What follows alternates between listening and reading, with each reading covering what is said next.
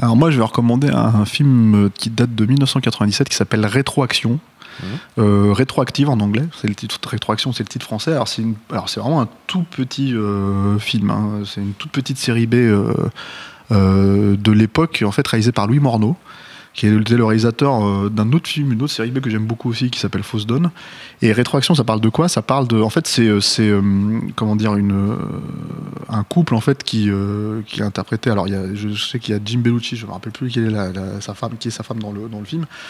Euh, et le, type, c'est un mari un peu brutal, etc., etc. Et en fait, en gros, il se retrouve coincé dans une espèce de paradoxe, de boucle temporelle à côté d'une d'une comment dire euh, d'une usine scientifique, quoi. Et en fait, en gros, euh, toute l'idée, c'est que la scientifique qui est dans l'usine va essayer de remonter le temps, en fait, pour sauver la femme qui est euh, qui va se faire tuer par son mari, fait, qui est interprété par Jim Bellucci, qui joue le gros méchant du film.